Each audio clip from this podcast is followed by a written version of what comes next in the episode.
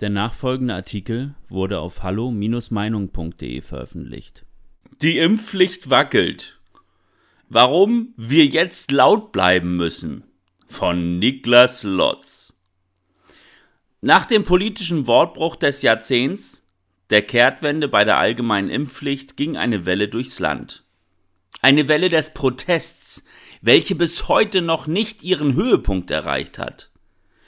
Es gehen immer mehr Bürger auf die Straße. Und das ist gut so. Nun scheint diese Welle die ersten Wirkungstreffer zu erzielen. Die allgemeine Impfpflicht wackelt und wird nach hinten verschoben. Jetzt müssen wir alle lauter denn je werden, denn nur eine komplett verhinderte Impfpflicht ist akzeptabel. Lange schien es so, als lasse sich die Politik vom Protest auf der Straße überhaupt nicht beeindrucken. Auch jetzt betonte Lauterbach wieder, man werde sich von den Demos nicht erpressen lassen.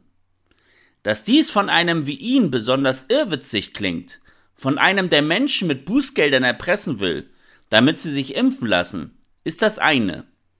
Das viel Wichtigere ist aber, dass er damit auch gesteht, dass die Politik den Druck sogar sehr wohl wahrnimmt. Auch FDP-Justizminister Buschmann sprach davon, härter gegen die Proteste vorgehen zu wollen und sie notfalls gewaltsam auflösen zu lassen. Wären der Regierung die Proteste tatsächlich so gleichgültig und würde es sich wirklich um eine so kleine Minderheit handeln, wie immer behauptet wird, dann wäre es wohl kaum nötig, zu solch scharfen Tönen zu greifen. Nein, auch der Politik ist kaum entgangen, dass das Momentum klar auf Seiten der Corona-Gegner ist.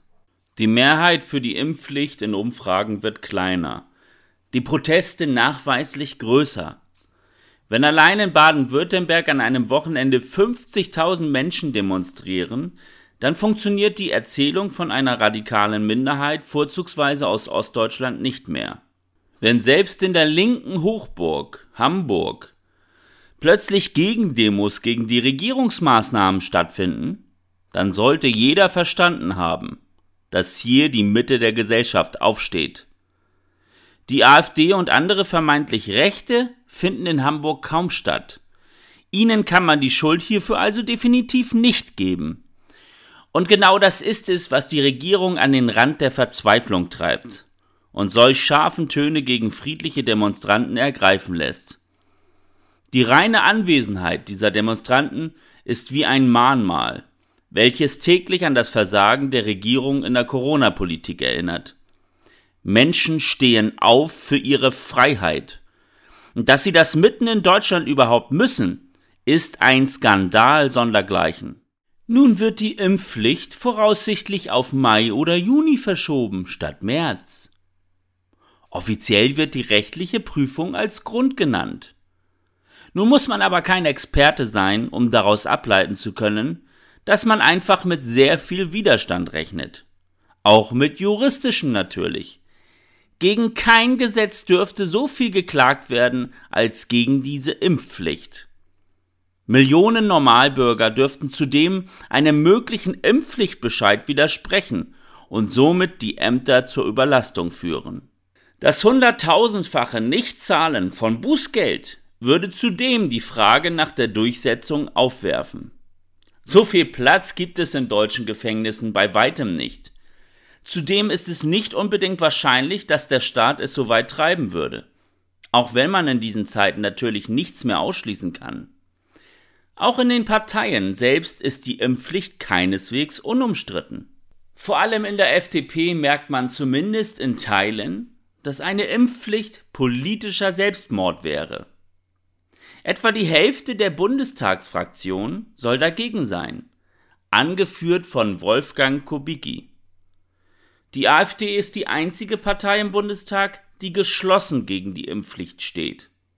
Und auch in der Linkspartei gibt es noch immer eine Sarah Wagenknecht.